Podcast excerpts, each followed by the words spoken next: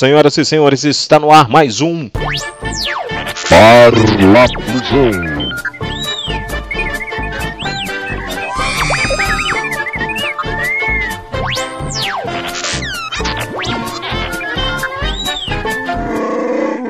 O seu podcast que fala de inclusão.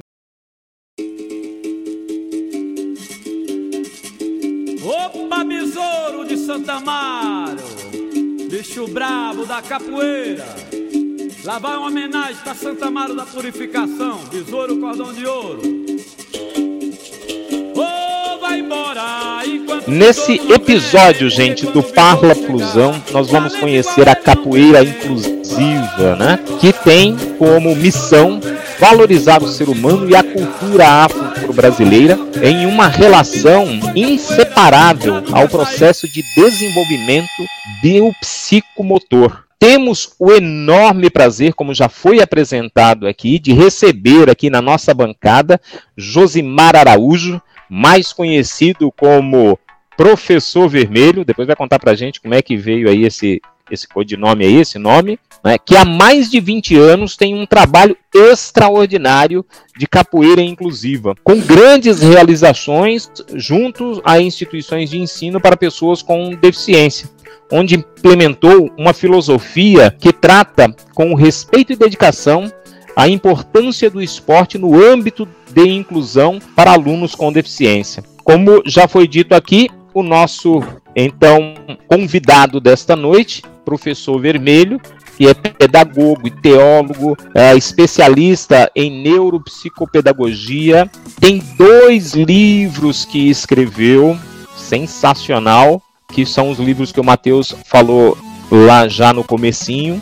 Então, vamos lá para a gente poder falar um pouquinho mais com o nosso convidado dessa noite, Josimar. Josimar, primeira coisa que eu queria saber com você, por que, por que professor Vermelho? Então, Silvio, eu comecei a praticar capoeira ainda muito novinho. Eu não sabia o que, o que era capoeira, mas é, por uma questão de necessidade, que naquele tempo era permitido, a criança entre 10 e 11 anos era inseridos em cursos profissionalizantes para começar a trabalhar. E assim minha mãe fez comigo, me matriculando para uma prova seletiva na Corporação dos Patrulheiros Mirins aqui de Campo Grande, que é uma instituição que trabalha com cursos de capacitação e depois a inserção de- desse, desses, desses jovens no mercado de trabalho. Então eu com 11 anos comecei a fazer esse curso depois de ser aprovado na prova da corporação e fazer curso para me capacitar. Lá foi inserida uma tal de atividade chamada capoeira, onde os colegas começaram a comentar pelos corredores, pelos pátios, e aí alguém me, me convidou, olha, o sábado está tendo um roda de capoeira aqui. E foi então que eu comecei e falei, vou lá assistir esse, esse negócio da capoeira. E ah, fiquei 10 minutos assistindo a aula e até hoje eu não parei. O que acontece é que naquele período que eu comecei a fazer capoeira, eu era um garoto muito rebelde, estava entrando na pré-adolescência e tudo que eu havia passado anterior a essa idade, perda de pais, mudanças, algumas frustra- frustrações, me fez ser um garoto muito rebelde. E eu comecei, através da capoeira, expressar muita agressividade.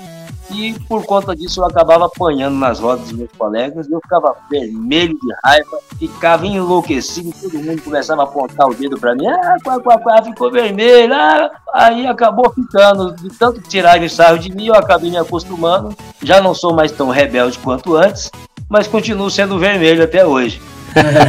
Sensacional. Muito Sensacional. bom, hein? Adeus. Josimar, deixa eu perguntar pra você. É, como é que nasceu esse interesse em ensinar capoeira para as pessoas com deficiência, Josimar? Como e talvez, olha- talvez quando também, né? É, na verdade, assim, eu, hoje eu tenho um pensamento elaborado é, de até o porquê e como isso aconteceu, mas isso já é uma reflexão depois de, de todo o percurso que eu, que, já, que eu já percorri. Agora, falar para você exatamente sobre aquele momento onde tudo começou, voltar lá, lá naquele primeiro momento em que eu comecei a pensar em capoeira para pessoa com deficiência, é falar para você de um momento de, de crise existencial que eu estava vivendo, diante de várias circunstâncias difíceis de lidar que eu já não estava mais conseguindo.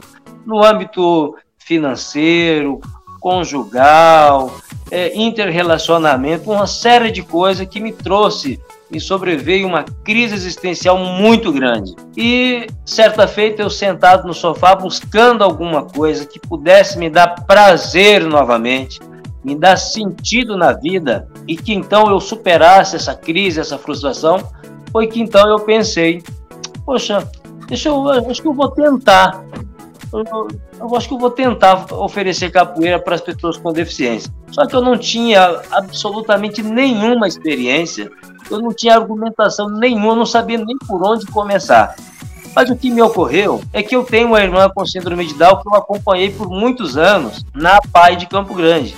A PAI, como a maioria deve saber, é uma instituição que atende pessoas com deficiências múltiplas. E eu era conhecido pelos corredores, por essa instituição, como o irmão da Silvinha, que é o nome da minha irmã, por tanto levá-la para frequentar das aulas e das terapias. Eu disse, então já que essas pessoas me conhecem, eu vou lá conversar com elas, ver se eles abrem um espaço para mim, para eu iniciar. Então, foi assim que eu fiz, eu conversei, e conversei e conversei até que eu consegui que eles permitissem que eu ficasse um tempo fazendo uma experiência na escola. E foi assim onde, eh, como tudo começou, na minha de superar minha crise existencial novamente, buscar sentido na vida. Foi assim que tudo começou. Nossa, que Show fantástico, hein? Que história sensacional, muito bom. Buscar sentido na vida ajudando com que outras pessoas se encontrem na vida, né? Muito bom. Ô Josimar, nessa Sim. trajetória, você encontrou na literatura as técnicas necessárias para ensinar as pessoas com deficiência ou você teve que as desenvolvê-la, né? São métodos próprios uh, são é um casado de métodos próprios com algo que você já encontrou na literatura. As técnicas que tem hoje disponíveis são suficientes para você iniciar todo um processo, se fosse começando hoje, é, ensinar capoeira para pessoa com deficiência. A literatura te oferece é, material para isso, informações técnicas o suficientes para isso? Então, Silvia, a sua pergunta é, é muito relevante. E, e para eu responder, eu, eu vou estar sempre que tá me reportando a minha história, a minha própria história. Quando então eu comecei lá na instituição, eu não tinha formação alguma, não tinha conhecimento e também não tinha formação. Eu tinha naquela época a sétima série, que hoje é o oitavo ano. E eu não encontrei a partir do momento que eu fiz a experiência, que eu vi que era aquilo que me fazia bem, que eu queria continuar, eu fui buscando recursos, onde eu poderia aprender mais coisas sobre isso, como fazer, o que pode, o que não pode, é, qual, de que maneira encaminhar uma metodologia, e eu não encontrei nenhum recurso literário que pudesse nortear no aspecto da capoeira. Olha, quando você encontrar uma pessoa com síndrome de Down, faça assim, assim, assim, sabe? Vai ajudar nisso e naquilo outro, nanda. Tome tais preocupações. Olha, quando você encontrar um cego, a sua abordagem deve ser assim. Eu não encontrei absolutamente nada. E fui então de forma empírica, intuitiva, desenvolvendo as minhas próprias experiências, até que elas foram sendo estabelecidas como metodologia. A princípio, era uma experiência, eram testes, um laboratório de observação, o que acontecia nas outras atividades, o comportamento desses alunos, o que eles eh, apresentavam de prazer, as reações, e aí gradativamente eu fui estabelecendo uh, um conhecimento que resultou naquilo que hoje nós chamamos de capoeira inclusiva. Eu fui o primeiro profissional de capoeira a usar essa terminologia e ter uma fundamentação para ela. Porque antes, e assim tem muitos capoeiristas hoje que dá vários nomes e não, não vejo problema em, em ter o nome. Pode chamar a capoeira que quiser, mas o que a gente lá naquele tempo eu não encontrei e que hoje eu vejo que ainda acontece é que as pessoas dão um nome apenas por uma questão de lobby ou para delimitar o teu espaço, dizer, olha, isso foi o que eu fiz, hein? esse nome foi o que dei, mas elas não têm uma fundamentação lógica sobre aquilo que elas estão denominando. Então, ao longo da minha história, eu fui buscando recursos em áreas diversas, tudo quanto é tipo de curso que eu podia fazer, dentro ou fora da capoeira, principalmente eu fui fora da capoeira, depois eu voltei para a capoeira para estabelecer a correlação e hoje então nós termos a capoeira inclusiva, né, eu posso discursar um pouco sobre ela, não tenho tanta profundidade ainda, é, sou apenas um menino, 22 anos, é muito pouco diante de, um, de uma atividade tão profunda, que atende um grupo que também é muito profundo, que requer um requinte de detalhes, de peculiaridade, para que o seu atendimento seja relevante, né? Mas hoje sim a gente tem, eu tenho essas duas literaturas, tem vários outros discursos que estão surgindo, mas precisamos ainda de uma caminhada é, com mais solidez nessa área, viu, Silvio? Mas naquele tempo não tinha e hoje a gente consegue encontrar alguns recursos graças a vários investimentos, assim como eu publiquei o livro, os primeiros vídeos de YouTube foi eu que publiquei também, é, é transpor a música da capoeira em libras para pessoa com surdez, foi eu fui o primeiro a fazer, né, estabelecer a relação da capoeira com orientação à mobilidade, que é o conceito relacionado à pessoa com deficiência visual. Então eu tive algumas, algumas felicidades no meio dessa, dessa trajetória. Show de bola, hein? Muito bom. É. Josimar, o que consiste a capoeira inclusive e a pessoa, a relação, né? Em que consiste essa relação capoeira inclusive pessoa com deficiência na tua visão, Josimar? Olha, eu, eu o Matheus e, e Silvio, é, eu, eu vou devanear um pouco aqui nesse diálogo, porque falar de capoeira e falar de pessoa com deficiência, falar de gente, falar de ser humano, são coisas que a gente passa a vida inteira falando e a gente ainda tem coisas para serem ditas. No entanto, quando a gente pensa, pelo menos a partir da Verdade. minha percepção, da minha mera percepção, estabelecer essa relação da capoeira com uma pessoa com deficiência é, é pensar numa relação, um, uma relação extremamente profunda, é complexa na simplicidade é, em, em entender esse indivíduo como ele é, de maneira que isto seja é, perceptível, além de técnica. Trabalhar um indivíduo a partir daquilo que ele traz é, numa composição de alma, de, de é, questões fisiológicas, de espírito, é, um, uma amplitude é, de relação que a gente encontra na própria capoeira. O Silvio, quando ele vem falando aí da, da história da capoeira, ele foi trazendo isso, né?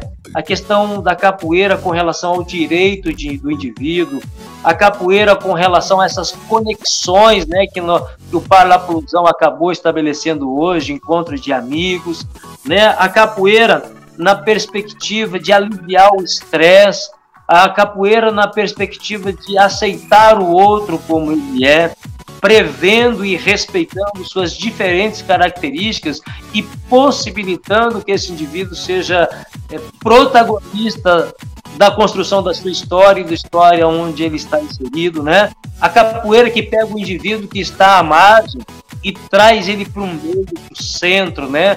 Que estabelece a capoeira quanto roda e aí o indivíduo entra na roda e todos podem contemplar então, é uma relação que, antes de estabelecer uma técnica, Silvio e Matheus, que estabeleça uma relação afetiva, uma relação de acessibilidade entre os seres humanos, empatia, empatia na, na sua forma real de ser, é, conhecer o indivíduo como ele é, fazer uma caminhada com ele, caminhar com esse indivíduo. Eu já caminhei com tanta gente. Tinha gente, eu encontrei o Matheus, eu, eu não tinha como caminhar de mãos dadas fisicamente com o Matheus, mas eu caminhei de mãos dadas com o Matheus é, numa relação afetiva, numa relação espiritual. A gente se abraçava, a gente se beijava, a gente cam caminhava de uma forma livre e respeitosa. Teve gente que eu caminhei, mas que não podia caminhar, mas a gente caminhou. Teve gente que saiu comigo para contemplar os parques, os bosques, mas que não enxergava. Então a relação da capoeira inclusiva é uma relação de muita sensibilidade, percepção, para que aí sim, dando na parte técnica específica, é, com relação à metodologia, seja algo que realmente traga o indivíduo para o centro da roda, faça esse indivíduo ser realmente o protagonista da ressignificação da sua própria história e da sua identidade. Me, me, chamou a atenção agora na, na, tua fala, porque a gente percebe que assim, uma das nossas maiores lutas hoje, se não a mais difícil, é a questão das barreiras atitudinais. E, e pelo que você, pelo pouco que você nos deu agora para poder experimentar, de imaginar né, o trabalho que você desenvolve aí no Mato Grosso do Sul em relação à capoeira inclusiva, nos deu essa, essa condição de, de imaginar que esta barreira, né, essas barreiras atitudinais, elas começam a se romper então nesse contato com a capoeira inclusiva, né? Comecei a imaginar aqui você falando, né, de que a gente tem aí um trabalho que ele vai além da, da simples questão de colocar a pessoa com deficiência na roda de capoeira para aprender de alguma maneira né, o espírito da capoeira dentro daquilo que ela pode oferecer na roda, né? Fiquei agora bastante emocionado com que, com que eu ouvi de você, viu? E eu queria só completar aí essa pergunta assim, e você, como um bom. Pode falar. Não, tô te ouvindo, continua. Ah, ah, tá, não. Você ia dizer o seguinte: você, como um bom capoeirista que é, né? Da ginga, que não vai ficar parado, que veio para a roda, foi para se movimentar. Você também não parou com essa questão de levar essa, essa, essa modalidade da capoeira inclusiva para vários cantos do Brasil e também para o exterior, né? Como, como você conseguiu fazer esse trabalho? Porque eu, eu, eu sei um pouco do que você passou por conta do que você a gente conversou, mas dá pra gente aí um pouco assim do spoiler, né? Desse filme fantástico que deve ter sido essa trajetória aí para levar a questão da capoeira inclusiva. Se já é complicado um trabalho desse em território nacional, você imagina alcançar aí outros países, outras culturas, né? Conta pra gente Josimar, como é que foi isso? Ah, Silvio, olha, é, eu sempre tive comigo, depois que eu me encontrei na capoeira inclusiva, que esse foi um projeto de Deus para mim. Eu não consegui nada, ele que me deu, ele que fez tudo. E gradativamente ele foi virando a página desse projeto e foi me dando algumas coisas, me orientando. Aconteceu que então o meu trabalho já teve uma repercussão bem interessante no estado de Mato Grosso do Sul e fazendo tudo com muito amor, com muita dedicação. As coisas foram tomando uma proporção que chegou um momento que eu publiquei um vídeo e esse vídeo viralizou, o mundo inteiro começou a conhecer. E aí eu comecei a ficar inquieto de que eu queria encontrar outras pessoas que também trabalhassem com isso, para eu poder trocar experiência, poder aprender um pouco. E eu fui procurar isso em vários lugares. Não encontrei. Aí foi quando então eu fiquei sabendo da Abadá Capoeira. É uma sigla que significa Associação Brasileira de Apoio e Desenvolvimento da Arte Capoeira. A Badá Capoeira foi fundada pelo mestre Camisa no Rio de Janeiro e hoje está em mais de 60 países. E aí então eu fui conhecer essa instituição. Eu digo, então ela é a maior instituição de capoeira no mundo, ela vai ter alguém lá que trabalhe com isso. E eu comecei a caminhar e encontrei realmente algumas pessoas muito bacanas, esforçadas, que já tinham uma caminhada nessa área. No entanto, eu, percebi que ainda havia uma carência de discurso, de fundamentação, e eu então me ingressei nessa instituição e estabeleci uma relação com o mestre Camisa, com os outros mestres e mestrandos, a comissão, e a gente foi caminhando, eu fui trabalhando a formação de outros capoeiristas e tal. A partir disso, eu fui reconhecido como especialista da modalidade de capoeira, inclusive na instituição, e aí o trabalho tomou, aí explodiu geral, pra, aí foi, aí o mundo inteiro começou a acompanhar o meu trabalho a partir do vídeo e da minha entrada na Badá. E a seriedade e segurança com que eu passava o meu trabalho. E em 2019 eu já conheci algumas pessoas. Há muitos anos eu venho assessorando pessoas pelo Brasil e no exterior, pelo WhatsApp, pelo e-mail, né, dando uma assessoria, consultoria. Em 2019, então, fui convidado para ir na França para dar capacitação para as pessoas que dão aula tanto na França quanto nos países circunvizinhos e tive o privilégio de passar por 10, mais ou menos 10, 11 países por lá. Sobre essa questão que você hein? colocou da dificuldade que nós temos no Brasil, você tem muita razão. Tudo no Brasil é muito arrastado, é muito dificultoso, é uma resenha só. No interior, o que eu encontrei? O que eu encontrei sobre isso é que a capoeira já é muito bem vista no exterior, todos adoram, gostam demais, apreciam, prestigiam o profissional de capoeira, tem vários espaços, tem, tem know-how, né? E com relação à capoeira inclusive, o que eu percebi é que o pensamento que eles tinham sobre essa modalidade é, era um pensamento de que, é, sabe essa coisa técnica que você trouxe na tua palavra?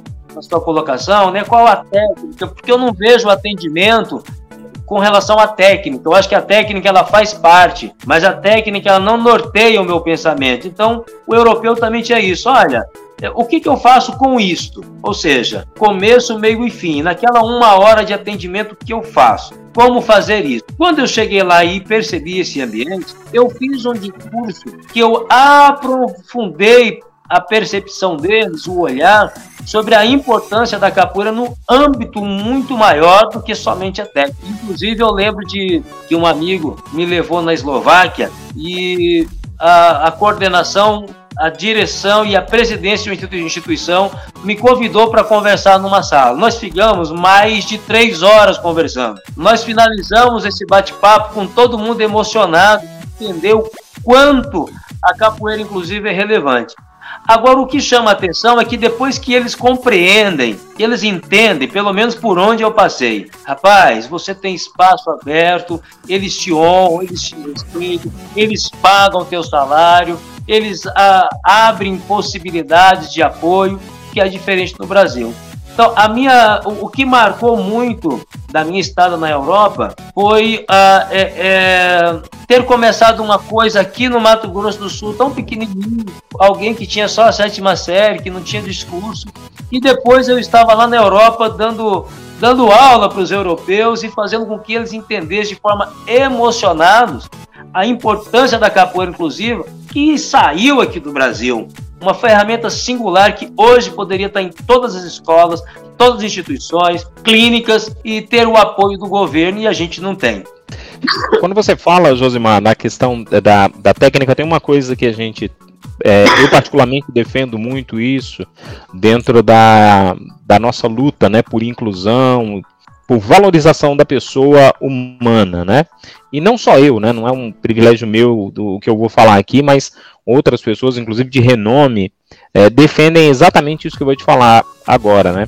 Que a técnica ela é importante, né? Só que a técnica sem a vivência, ela não significa muita coisa, né? Então, isso que você traz pra gente agora é exatamente isso, porque é, eu tenho certeza que você não abandona a técnica. Em algum momento da nossa conversa você disse que você sabe exatamente até onde você pode ir com essa ou com aquele tipo de deficiência, né? Então você tem a técnica, você preserva, mas você não, é, isso não é o, ponto alto, né? O ponto alto é, do trabalho que você desenvolve é a vivência e a valorização da pessoa humana dentro desse, desse trabalho de capoeira inclusiva. Seria isso? Isso, Silvio, deixa eu tentar te dar um exemplo do que eu penso sobre essa questão da técnica versus a valorização do ser humano. Vamos lá, tecnicamente eu preciso entender é, quem é essa pessoa com síndrome de Down. Aí quando eu penso nisso, eu tenho que pensar e estudar sobre a alteração do cromossomo, de que maneira isso acontece, quais as características que esse indivíduo vai carregar ao longo da sua vida, a questão da hipotonia muscular, frouxidão ligamentar, a questão do comprometimento cardiorrespiratório que ele tem, não é? Ah, fisiologicamente como que esse corpo é organizado, é composto, é, como que esse, o cérebro desse indivíduo funciona para que a aprendizagem seja relevante. No entanto, quando esse indivíduo com todas essas características chega para mim e eu organizei uma aula tecnicamente, o humano eles têm, ele tem que ser muito maior, porque pode ser que naquele dia o aluno vai chegar para você chorando, emocionado, com alguma questão que você vai ter que pegar aquela técnica, colocar na gaveta e simplesmente oferecer o ombro para ele. E naquele momento que ele está precisando é disso. Então, a técnica ela é importante. Eu não posso colocar um aluno é, com síndrome de Down, que tem um, um, espaçamento maior no planta axial, por exemplo, que pode colocar em risco, em risco a vida dele e botar ele para fazer um movimento qualquer, com impacto, de qualquer maneira. Tenho que saber disso. De que maneira eu faço essa intervenção tecnicamente, mas eu não posso achar que esse cara é uma planta axial. ele é um ser humano, ele é um indivíduo. E naquele dia, ele chegando quanto indivíduo, ele chega, ele chega chegando. Ele chega com tudo que ele tem, com tudo que ele é, com tudo que ele está precisando naquele momento. Eu preciso saber de que maneira inserir essa questão técnica, respeitando o ser humano. Ah, com eu, eu, eu até faço um parênteses sobre o canal de aprendizagem, né? Eu preciso estabelecer uma relação de ensino-aprendizagem. Então, como que ele aprende melhor? Uma das coisas que são prioridades nessa relação é o vínculo afetivo. Então, naquele momento, através desse vínculo afetivo, como, de como que eu posso entrar para minimizar esse sofrimento, esse choro, e quem sabe ao longo da aula eu conseguir colocar o que eu quero, ou então, se não der para colocar técnica, fica só com um choro no ombro mesmo, tá bom demais, é o que ele precisa. Talvez vai ser tudo que ele precisa. Talvez vai ser um ombro que ele nunca teve e que ele nunca terá na vida. Talvez esse cara não tenha ombro em casa. Talvez ele não vai ter ombro na rua, na escola. E aí quando ele chega para você, ele pode ter o teu ombro e vai ser o ombro que vai carregar ele a vida inteira.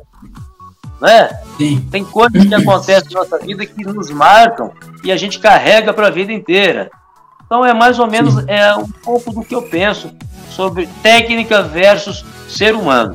Sensacional. É, é, é mais ou menos, Silvio, na realidade, assim, a gente coloca né, a palavra pessoa antes da deficiência. Então é isso, assim, é, é a técnica tá toda lá, mas antes vem a pessoa, é. né? E aí o Josimar é isso na prática, né, Matheus? Grande, né? Na prática, exatamente, exatamente. Josimar, eu fico pensando aqui, né, que depois de um ano de pandemia, mais de um ano de pandemia, e aí toda essa esse vínculo afetivo, essa sua, eu que te conheço bastante, né, sei da do quanto você é é, de contato, de, de proximidade, de relações. Como é que está hoje os atendimentos aí da capoeira, nessa situação que a gente está vivendo agora? Então, Matheus, como é um público que está dentro do grupo de risco, é, os atendimentos eles caíram bastante. E a gente não pode também é, passar por cima de uma realidade. Né? A pandemia é algo que está posto e a gente precisa se, estar tá se reestruturando.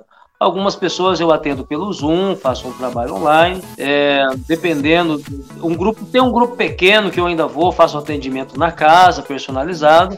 Mas é, o, atendimento em massa, como eu fazia, eu, eu, eu particularmente eu preferi suspender mesmo, até que todos estejam vacinados, que a, a pandemia esteja controlada. Enquanto isso, eu estou me reestruturando, estou né? organizando o meu conhecimento, estou escrevendo, Estou né? elaborando cursos e palestras para disponibilizar para a turma e também estou trabalhando numa chácara, que é um lugar em contato com a natureza que eu quero fazer alguns atendimentos lá também, capoeira, natureza, pé no chão, contato com árvore, um, são coisas que eu entendo que pode contribuir muito com o desenvolvimento da pessoa com deficiência e dos familiares que vivem hoje uma vida muito estressante dentro de casa, essa loucura de cidade grande, né? Apesar que Campo Grande não chega nem perto de São Paulo, mas nós aqui já, já, já somos uma cidade grande também. Ainda então, bem, tá... viu, Josimar, que não chega. Fazendo. é? É. Ainda bem que não é chega. Verdade, é verdade. Ainda bem que não chega. e para você que está aí chegando agora, né? Que está nos ouvindo, você vai ouvir, esse vai virar um podcast, né? Esse todo esse toda essa essa palestra que a gente está ouvindo aqui hoje com esse conteúdo riquíssimo vai estar disponível para você na plataforma do Pala, do Paraplus do Par, opa, oi, do Parleplusão para você ouvir onde, quando você e como você puder. Então você que está chegando agora, nós estamos conversando com Josimar Araújo, o professor vermelho, que é pedagogo, teólogo, especialista em neuropsicopedagogia, escritor de dois livros sobre capoeira, né? Capoeira inclusiva, de mãos dadas e sem se olharem. E o segundo livro é Eu Serei Suas Pernas e Você Será os Meus Olhos. Esse é o Josimar, do Mato Grosso do Sul. Josimar, já emendou mudando aqui. É, hoje nós estamos danados, né, Josimar? Você viu que a gente tem muita pergunta, né? Tem muito, é, essa não vai ser a primeira vez, viu, Josimar? Porque tem muita coisa, cara, que a gente precisa é, levar ao conhecimento, talvez de outros capoeiristas que tenham esse mesmo anseio, esse mesmo desejo de fazer alguma coisa no que diz respeito à inclusão de pessoas com deficiência, você vai poder ajudar muita gente aí, eu tenho certeza. Assim como muitas pessoas com deficiência que até o momento pensavam que não podiam praticar a capoeira e que agora a gente está mostrando aqui com a sua presença e a sua participação no Parla Plusão de que é plenamente possível, né? Independentemente do tipo de deficiência. Sensacional, gostei muito e eu quero saber de você já o seguinte: quais são as principais barreiras que o projeto enfrenta hoje, com exceção da pandemia, né? Para você atender aí as pessoas com deficiência. Eu sei que você tem um trabalho, uh, você desenvolve um trabalho social, né? E todo trabalho social geram-se demandas e demandas e mais demandas. E como é que você. Quais são as principais dificuldades aí no Mato Grosso? Vamos ver se é diferente das dificuldades que a gente enfrenta por aqui, Matheus. Conta pra gente aí, Josimar. Olha, o Silvio, eu, eu, eu posso até destacar algumas dificuldades. Dificuldades? Não, acho que barreiras. E tem algumas ba barreiras que são construídas socialmente, né? Por exemplo, a aceitação da pessoa com deficiência, a aceitação do negro, a aceitação da capoeira. É criado, é uma construção social e que você pode gradativamente superando através do seu, da sua potencialidade. Eu percebi que com a capoeira inclusiva, a gente conseguiu ressignificar muito essas, essas barreiras de uma forma assim, muito tranquila, né? Pessoas que não aceitavam a capoeira, de repente estavam todas emocionadas, acreditando, apoiando e tal.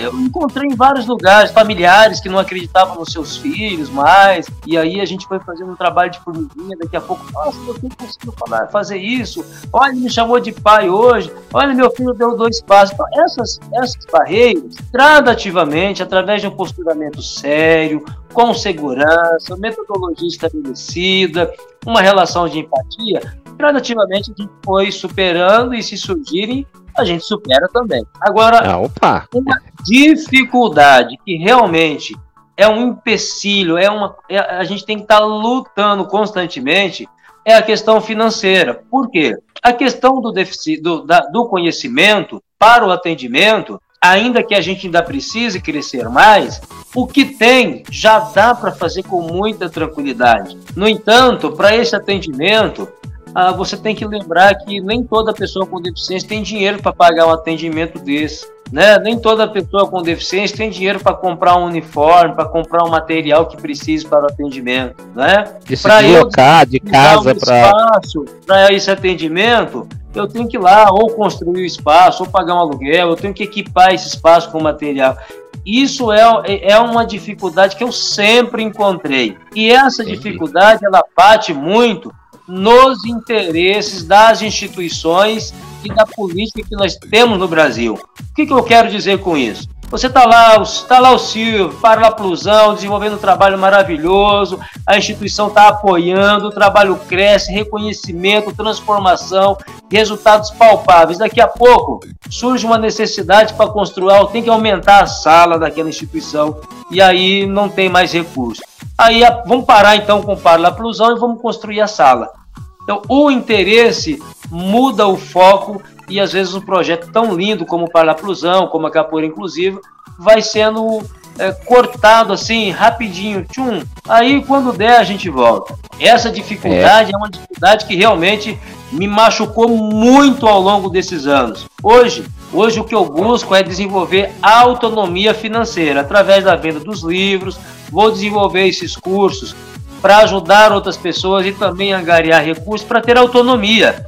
Quem sabe aí em São Paulo tem alguém que queira implementar um projeto desse, mas não tem recurso. Eu pretendo, eu, eu desejo, eu sonho em ter recurso, falar, não, cara, bota esse projeto aí que nós vamos bancar você, vamos, vamos, vamos ajudar, vamos apoiar. Que é muito ruim você ficar dependendo de, dessas, é, dessas decisões políticas e institucionais e você ficar em segundo plano. Isso é muito triste. Isso isso é doído, Silvio. Rapaz, Demais, essa é a é. principal é. dificuldade, viu, rapaz? É uma coisa que você fala que é importante. Essa semana eu estava conversando com uma pessoa sobre políticas públicas aqui no município de Carapicuíba E uma das coisas que a gente aponta é que assim, é muito bonito essa expressão inclusão na boca de muita gente, né? Mas na verdade não passa de modismo, né? A gente sabe disso. Porque quando você fala hoje de, de inclusão, quando, quando, a pessoa, quando os, os gestores falam de inclusão, a gente precisa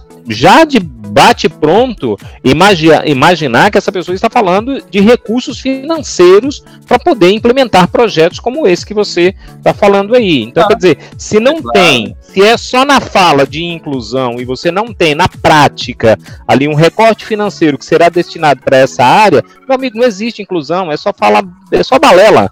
Então, é isso, isso a gente precisa trabalhar mesmo para poder mudar essa realidade. Agora, uma coisa que me chamou a atenção dentro da tua fala é que todo o teu tua obra intelectual, então que você, os seus livros, né, tudo que você acumulou agora, você coloca uma boa parte disso para que os recursos que entram sejam destinados para manutenção do projeto, é isso? Exatamente. Hoje ah. é, o ponto principal assim da manutenção do projeto é gerado através do meu próprio trabalho. Os atendimentos Entendi. que eu faço, se eu se é um grupo que pode pagar, a gente cobra e já reverte também para outro grupo que não pode. A vendagem do livro da mesma forma, a construção da chácara é apoio de vários de amigos, de pessoas que acompanham o nosso trabalho, doam um, um dia de serviço, o dinheiro que a gente vende o livro compra o cimento, alguém tem uma mutinha de, de, de planta em casa, doa para nós, é assim que a gente vai fazendo. Isso é bom. Solidariedade, é né? Isso é legal. Não, com certeza. Isso é muito com certeza. bom. No entanto, você leva um tempinho maior, porque se eu tivesse toda essa parceria da comunidade, mais o apoio financeiro de algum setor, você imagina só onde nós já não estaríamos? É, Sim, o interessante, para eu passar a palavra aqui para meu amigo Matheus, que eu já estou roubando demais a palavra dele. O que o Josimar está falando, gente, o Josimar não está pedindo favor político para ninguém, né? Isso é importante a gente deixar registrado aqui. Ele está querendo mostrar que existe um trabalho, existe um trabalho sério que é desenvolvido, que surte um efeito, tem eficácia no que diz respeito ao desenvolvimento da pessoa com deficiência em várias áreas aí da vida, né? E, e, é importante que esse trabalho ele seja alimentado para poder alcançar outras pessoas e cada vez mais pessoas, né?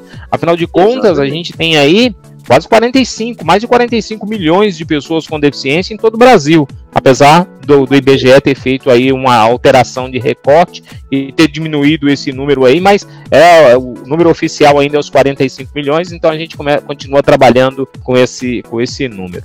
Matheus, vamos lá, Matheus. Josimar, então vamos, vamos manter a, a, vamos voltar para a divagação, né? Ou a, as respostas, as respostas mais existenciais. Josimar, o que te move aí para, o que te move, o que te faz ainda seguir nesse caminho? Fé. Aí sim. Fé. fé. fé, fé o, a, o sentido da fé é firme fundamento das coisas que não se veem e a prova da que se esperam. Eu não preciso ter para querer, eu creio para ter. Né? Eu, eu queria estar muito mais longe no atendimento, mas mesmo não estando tão longe como eu gostaria, eu já cheguei muito mais longe do que eu imaginava 20 anos atrás. Então, se eu cheguei até aqui, eu tenho certeza que é possível ir até mais algum cantinho por aí. Então, eu tenho fé, eu acredito nas pessoas, eu acredito no amor, eu sei que tem gente por aí que não tem culpa desse caos que a gente vive na sociedade, mas elas precisam do nosso ombro e a gente tem que estar tá lá. Eu não sei onde, nem quando, nem como, mas é o nosso compromisso. Isso é missão, Mateus. É, é missão. Isso não é, é profissão, que... isso é missão. Isso que me move. Fé na minha missão. Eu tenho três acreditares que eu estabeleci como mobilização da minha própria vida na vida que tenho. Uhum. Acreditar em Deus, acreditar em mim e acreditar na missão que Deus me confiou. É isso que me move, amigão. Boa, boa. É, você sabe que é, eu traço um paralelo nessa, nessas suas palavras também com um pouco da minha luta, né? Às vezes parece absurdo aquilo que a gente acredita, né? Mas a gente acredita tão fortemente dentro da gente, né? A gente tem é, essa palavra, ela é muito forte mesmo. É, a fé no, nesse nesse sentido que você colocou, né? é aquela tem aquela certeza ali dentro e continua seguindo, né? É muito interessante isso. É. Muito bacana. É isso aí. Eu, eu Eu acho que a gente, quando a gente tem essa fé estabelecida dentro da gente, é, a gente vê as coisas prontas antes que elas estejam. E isso traz isso. um turbilhão de força dentro do nosso coração, um turbilhão de pensamento positivo que não deixa a gente parado. A gente vai para frente, a gente vai conquistando. Ah, vamos chegar lá com algumas cicatrizes, com algumas marcas, mas a gente vai chegar. E a gente tem que acreditar nisso o movimento de inclusão, o movimento de ressignificação, o movimento de transformação, ela requer isso. Continua. Com certeza. Continua, continua. É, é uma constante, né? É uma constante e, e, e, queima dentro da gente que faz a gente se movimentar, né? Exatamente. Josimar, é... fala pra gente aí da, um pouco dessa sua questão de experi suas experiências como professor e os seus projetos. Você aí falou aí um pouquinho, né, dos cursos e tal. Conta mais pra gente disso sobre ser professor e os projetos para o futuro. Então, Matheus, pra, a minha experiência como professor, ela, é, ainda que com pouco conhecimento que tenho, sempre em busca de um pouco mais que me falta, o que para mim me consolida como tal é poder de alguma maneira ter contribuído com a transformação da vida de alguém aquele sentido que eu buscava lá no sofá da minha casa, há 22 anos atrás, é, eu percebi que é um sentido que eu buscava para mim e que o Silvio colocou. E hoje você dá vida, dá sentido para outras pessoas. Então, esse sentido eu pude perceber na vida de muita gente que eu atendi, né? Eu encontrei muita gente tem um amigo, inclusive é um cara muito bacana até para vocês entrevistarem, chama João Guanes, é um deficiente João visual. Guanes. João, João Guanes. Guanes. Põe na lista aí, Matheus. Sim. Eu encontrei Se prepara, ele, João. Eu encontrei ele lá no Instituto Para Cego, onde eu dava aula de capoeira para deficientes visuais. Encontrei ele no banco, encostei nele. Eu lá, tudo bem, fui comecei a me apresentar e falar da capoeira e aí eu, ele começou a colocar dele, foi se abrindo comigo e ele estava num estado depressivo muito grande, ele não conseguia fazer nada, porque ele enxergava até então. Fazia pouco tempo que ele tinha perdido a visão e estava num momento muito difícil. Reabilitação, algumas perdas que ele teve por conta de ter adquirido a deficiência visual, amigos que se afastaram, status social que ele tinha que daí ele não tinha mais. E aí eu apresentei a capoeira inclusive para ele e ele disse: "Olha, eu conheci a capoeira quando jovem. Então um dia eu vou experimentar a sua aula, professor". E o João Guanes foi e ficou até hoje, somos amigos, já está mais de 10 anos comigo. E ele coloca de forma muito veemente que foi esse encontro entre mim e a capoeira inclusiva, na situação que ele estava, que fez ele transformar a vida dele. O João mudou totalmente o semblante dele, a interação com o meio, ajudou ele na resolução das coisas da vida diária, de mobilidade, localizar as coisas no espaço. O João foi fazer jornalismo, se formou em jornalismo, fez letras e agora está aí fazendo pós-graduação. Então, essa transformação que a gente consegue oferecer para o outro, ainda que de uma forma pequena, na nossa pequenez, é o que nos consolida como professor, pelo menos a mim. E o meu projeto para o futuro é esse: colocar tudo que tenho, todas as minhas forças em buscar, em gerar recurso financeiro para ter um, um ambiente né, físico adequado, amplo, para oferecer capoeira inclusiva para a cidade inteira, gratuitamente, sem cobrar nada.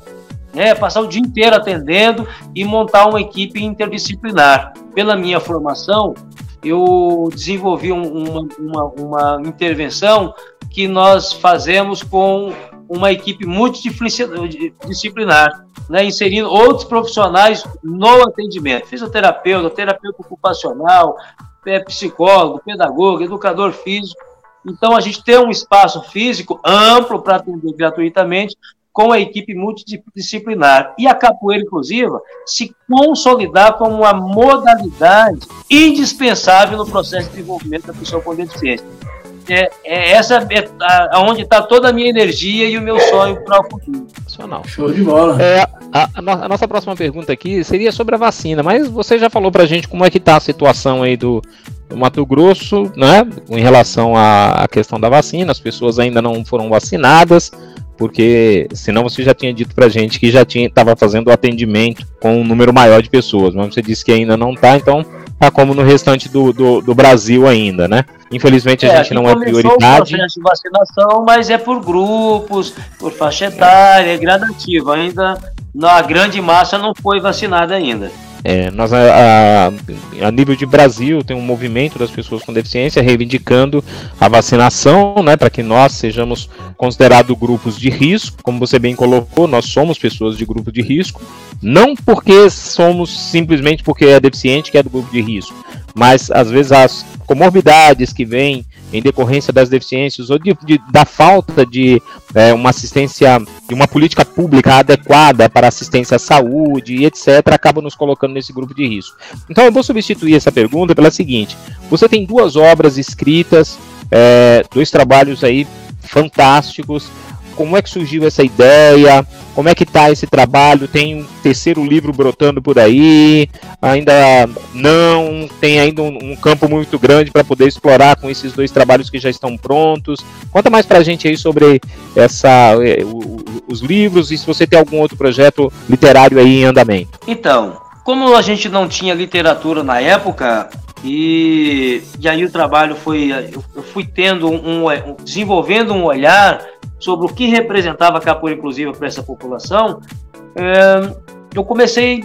Começou a brotar em mim o desejo de escrever alguma coisa. E eu não, não me sentia competente. Antes de eu querer escrever, muitas pessoas diziam: Josimar, vermelho, você tem que escrever um livro. Cara, mas como eu vou escrever? Eu não sei escrever, cara. Eu não tenho facilidade para isso, não. Aí várias pessoas.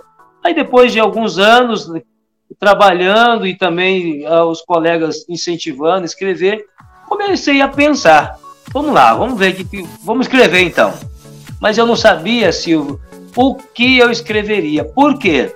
Porque eu tinha um pensamento muito filosófico da coisa, eu tinha uma inquietude muito ampla sobre aquilo que a gente estava fazendo. Eu não via o trabalho de capoeira inclusiva como uma coisa que eu pudesse fazer uma cartilha, sabe? Ó, Silvio, tá aqui essa cartilha, lê ela que você vai vai botar capoeira inclusiva em qualquer lugar, vai atender qualquer pessoa. Eu não via assim. E as pessoas pediam, ô Vermelho, quando chega uma pessoa com síndrome de Down, o que tipo de atividade que você pode fazer? Eu não via que as coisas deveriam ser nessa, nessa direção. Por quê? Porque dentro do universo da pessoa com síndrome de Down, tem pessoas que apresentam características diferentes umas das outras. Umas de um jeito, outras de outra. Não é. Você tem que considerar a questão histórica dessa pessoa, o contexto em que ela foi criada, qual a demanda familiar que ela traz consigo. Então, se eu desse uma cartilha com a metodologia pronta, sabe aquela coisa da técnica? A pessoa não entender esse contexto que ela precisaria é, é, é, considerar. Exatamente. Certo. Então, eu comecei a ficar pensando, fiquei, eu fiquei muito tempo pensando, fiquei uns dois anos pensando o que, que eu escreveria. Foi quando, então, a partir das leituras com a capoeira, o universo que eu, que eu, que eu participo, palestro de curso, é, é, sabe aquela coisa que eu falei que esse é um projeto de Deus? Deus virou a página e falou, filho, vai lá e olha na história da capoeira. E eu comecei a voltar lá na história da capoeira e fazer uma releitura histórica. E eu vi que a capoeira inclusiva, ela nasce junto com a capoeira. É, quando surge a capoeira, já nasce a capoeira inclusiva. A capoeira, ela é inclusiva. Desde a sua, da sua construção, ela já nasce com essa perspectiva de inclusão. E aí foi então que eu comecei a. Aí começou a brotar, Silvio, assim, começou a vir conteúdo do nada na minha cabeça. E esse livro, Capoeira Inclusiva de Mãos Dadas e Sem Se Olhar, é justamente isso: apresentar para as pessoas um pensamento filosófico para depois, para dar uma base para que ela desenvolva a metodologia. Eu proponho uma releitura histórica desde o período da escravidão sobre a relação entre a capoeira e a pessoa com deficiência. Uma curiosidade, Silvio. Quando você falou da, da origem da capoeira, você falou dos castigos. Esses castigos, Silvio, foram castigos extremamente brutais que mutilaram muitas pessoas. Essas pessoas ficaram Sim. com alguma deficiência, Silvio. Sim, sim. De ordem É, é, de eu, eu- emocional, É, naquele tempo, Silvio, não tinha hospitais, não tinha pré-natal, não tinha uma equipe médica. É, as mulheres tinham parto no mato, na senzala, nos currais. Se hoje, com todo o aparato que nós temos, ainda nasce pessoa com deficiência, e naquele tempo, será que não nascia? É claro Verdade, que nascia. As, as mutilações, né, Josimar? Exatamente. As, as mutilações, então, né? Ela, ela surge nesse ambiente, é possível, é claro que é possível que em algum momento a pessoa com deficiência estava ali presente. E a capoeira sempre foi inclusiva. E aí eu vou fazendo vários recortes, vários tópicos na história e eu encontrei mestres de capoeira que são ícones da nossa história, como mestre Pastinha, mestre Bimba, Valdemar da Paixão, mestre Gigante, que apresentaram características que, de, de limitações e a capoeira absolveu e fez dele o, o, pessoas extremamente incluídas e hoje são ícones da história. Então esse livro apresenta uma releitura histórica para um desenvolvimento filosófico do que vem a ser a capoeira inclusiva. Depois eu desenvolvi um livro infantil, que é esse, Eu Serei Suas Pernas e Você Será Meus Olhos.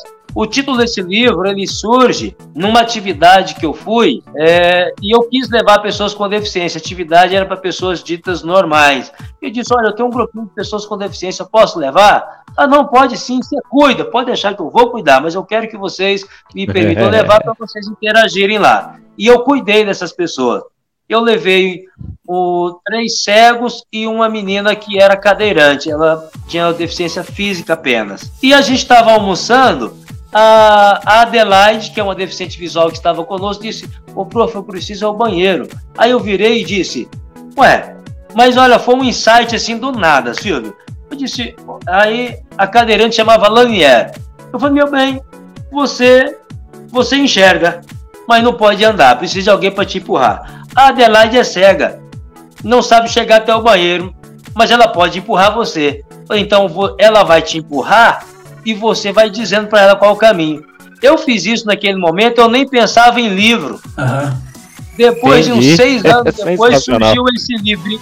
Depois surgiu esse livrinho que aí eu lembrei dessa história e dei esse título. Eu serei suas pernas e você será meus olhos. Um livrinho infantil que para trabalhar a questão da solidariedade, a, da cumplicidade, da relação de troca. Das trocas, né?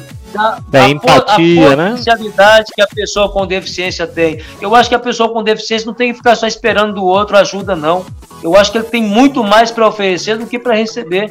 E te, eu encontrei muitos deficientes que entrou numa zona de coitadismo, de assistencialismo e eu fui, eu fui cortando tudo isso. É relação de troca. O que você precisa, eu te dou. Mas o que eu preciso, você tem que me dar também. Isso é inclusão. Isso é interação, integração. E aí surgiu esse livro que os personagens é exatamente em cima dessa coisa que eu vivi lá atrás. É um cego que eu dei o nome de, é, de, de capaz e um motivado. O, é. o cego chama capaz e o cadeirante chama motivado, para ressignificar também essa questão do apelido, combater o bullying. E uma na relação de parceria, a historinha infantil vai tratando dessa conversa e dessa parceria que um ajuda o outro e resolve um problema que eles encontram pela rua. É um livrinho muito gostoso, com linguagem coloquial, fácil de ler, mas com várias possibilidades de abordagem. Show de bola. Show e, e, já tem um livro aí que praticamente está pronto já, que chama-se O Mundo Azul de um Capoeira, que é uma historinha infantil também que eu venho abordando a questão do autismo. Interessante. Estou só esperando recurso para lançar ele. Aí sim, hein? Mas já está no, já tá no forno já. É, desse, esse último livro, só complementando, complementando, não, contando uma curiosidade, a gente conversou muito, eu lembro dessa cena, a gente conversando do livro, lá sentado lá no grama da tua casa, Josimar. Eu li para você! É eu verdade. Li, eu perguntei o que você achava. É, Isso mesmo, exatamente. A gente bateu uma bola bem legal, foi muito gostoso aquele dia.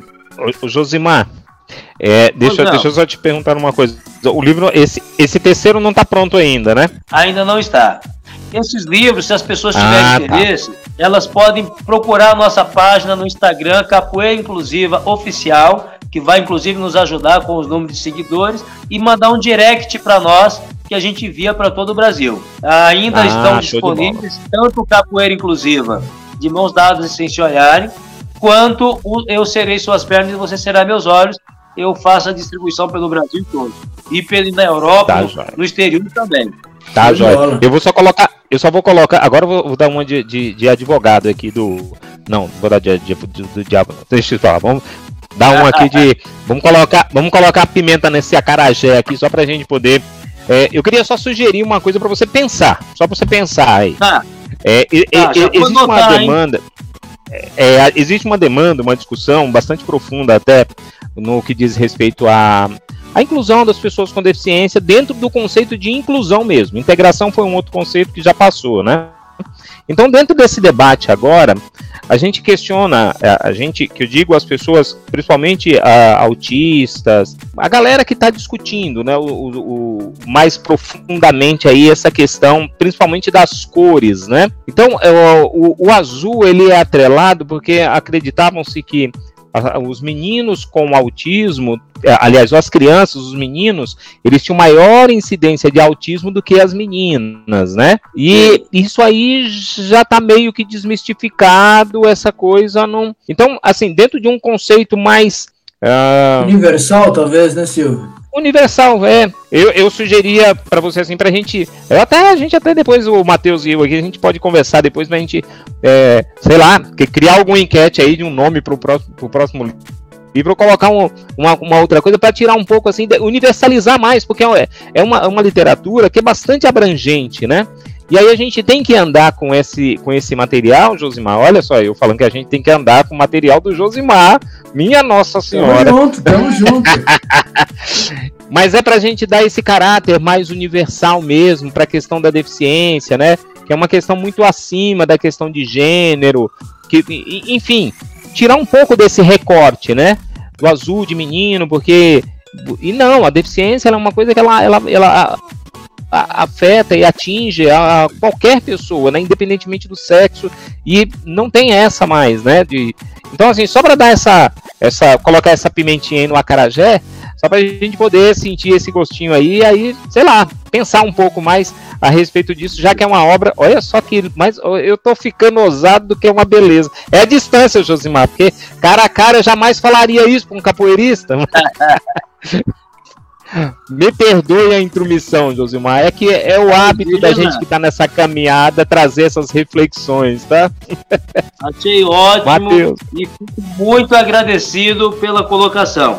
Eu só queria complementar a colocação também, Silvio, fazer um, um- uma outra, um outro contraponto.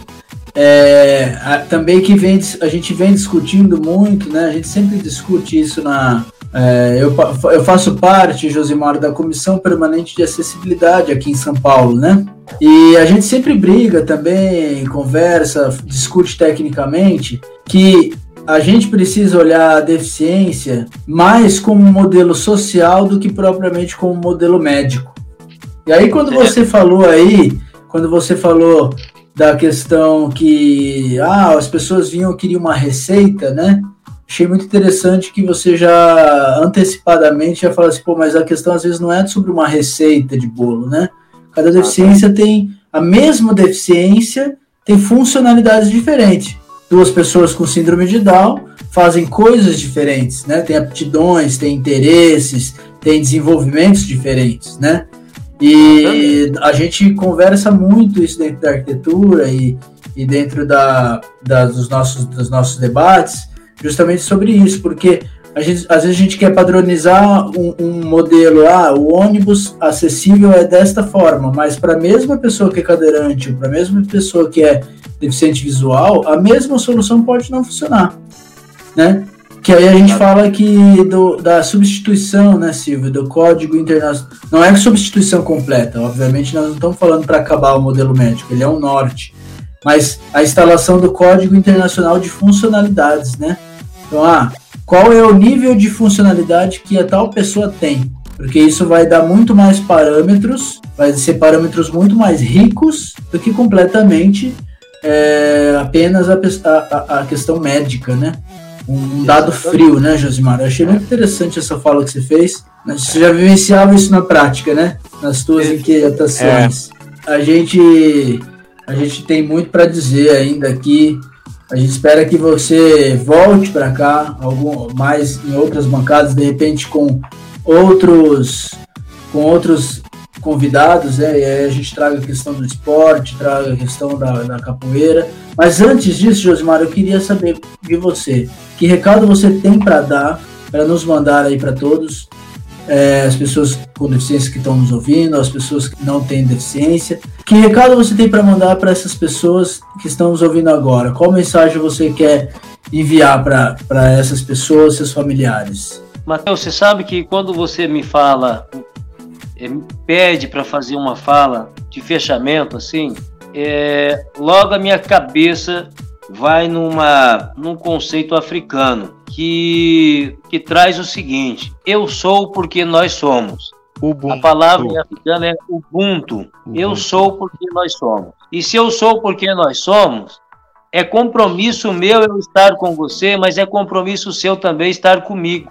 Então, se alguém está por aí e que não está dentro desse movimento de participação e desenvolvimento de uma sociedade, um movimento de inclusão, ela precisa vir para o meio. Ela precisa participar porque a gente está precisando dela. Não é só eu que preciso dela, ela precisa de mim, nós precisamos um do outro. Eu sou porque nós somos. Se eu não estiver sendo alguma coisa, é porque está faltando alguma coisa da tua parte. Precisamos consolidar um movimento em que todos participem, participem de forma efetiva, dando, dando o teu melhor, como diz o nosso filósofo, né, Mário Sérgio Cortella, né, fazer o melhor, dar o seu melhor nas condições que você tem, até que você tenha é, coisas melhores e possa fazer melhor ainda. Todo mundo tem um pouquinho para oferecer, então ofereça. Então acho que eu deixo, eu deixo essa mensagem: ofereça o que você tem nas condições que você tem. Tem gente precisando de você. Sensacional, Josimar. Josimar, gostei demais desse papo. Inclusive, eu acho que a gente tem também uma coisa aqui que a gente nunca falou eu, na, nas, nossas, nas nossas lives, nem, nem tão pouco nos nossos podcasts, que é assim, é, nós não temos todos os recursos que a gente precisa para ter um podcast de linha, de ponta, né? Então a gente utiliza bem, desse, bem, bem dessa filosofia, viu, Josimar? Que é, é usado que a gente tem da melhor forma possível para poder. Não dá para a gente esperar, né, Josimar? Não dá para esperar os, os bons ventos, né? A gente precisa às vezes fazer aí esse papel de avançar. Então, gente, olha, hoje nós conversamos. É, muitas vezes a gente, a gente mesmo tem que soprar, né, Matheus? muito bom, muito bom, Matheus. Gente, hoje então nós falamos com o professor Vermelho, pedagogo, teólogo, especialista em neuropsicopedagogia, escritor, Professor Vermelho, essa figura sensacional que teve hoje com a gente aqui na bancada do Parlaplusão e com certeza terá outros momentos com a gente, para a gente poder discutir ainda mais. Professor Vermelho, uma figura extraordinária, né? uma pessoa que dá uma liberdade para a gente tão grande de dialogar que a sensação é que a gente já se conhece há muitos anos, né? E tive a oportunidade de conhecê-lo agora na pandemia, mas já tenho o, o, o convite para poder, assim que passar, a gente fazer um Parla Plusão lá no Mato Grosso do Sul. Vou lembrar desse convite aí, viu, Josimar? A gente vai fazer uma, a gente vai fazer uma roda de tereré do Parla Plusão em cima na casa da árvore. Uau, adorei. Uau! É, olha só, hein? Promessa é dívida. então tá é. joia, gente. E assim a gente finaliza esse episódio de hoje. Mais alguma coisa para Beijo para vocês, meus amigos de bancada aqui hoje. E um beijo especial para todos que nos ouviram e que vamos ouvir agora por forma de podcast, né, Silvio? Sim. Mais alguma coisa, Josimar? agradeço muitíssimo a vocês, ao Paraplusão, Silvio, Matheus, o convite que me fizeram. Foi um prazer. Eu também me senti muito à vontade em poder conversar com vocês. Me enriqueceu de maneira extraordinária. Me coloco à disposição diante da minha pequenez para contribuir da, como, da forma que eu puder. Né? Aqueles que quiserem conhecer melhor o nosso trabalho, corra lá para o Instagram, Capoeira Inclusiva Oficial. Tem algumas postagens que poderá aproximar você um pouco daquilo que a gente faz. Fiquem todos com Deus. Obrigado aos ouvintes aí do Paraplusão. Continue acompanhando, porque é um, é um movimento que vai dar um caldo muito legal. Parabéns à iniciativa de vocês em encaminhar esse lindo projeto. Obrigado. Tá joia. E o Ubuntu para você. Forte abraço, gente.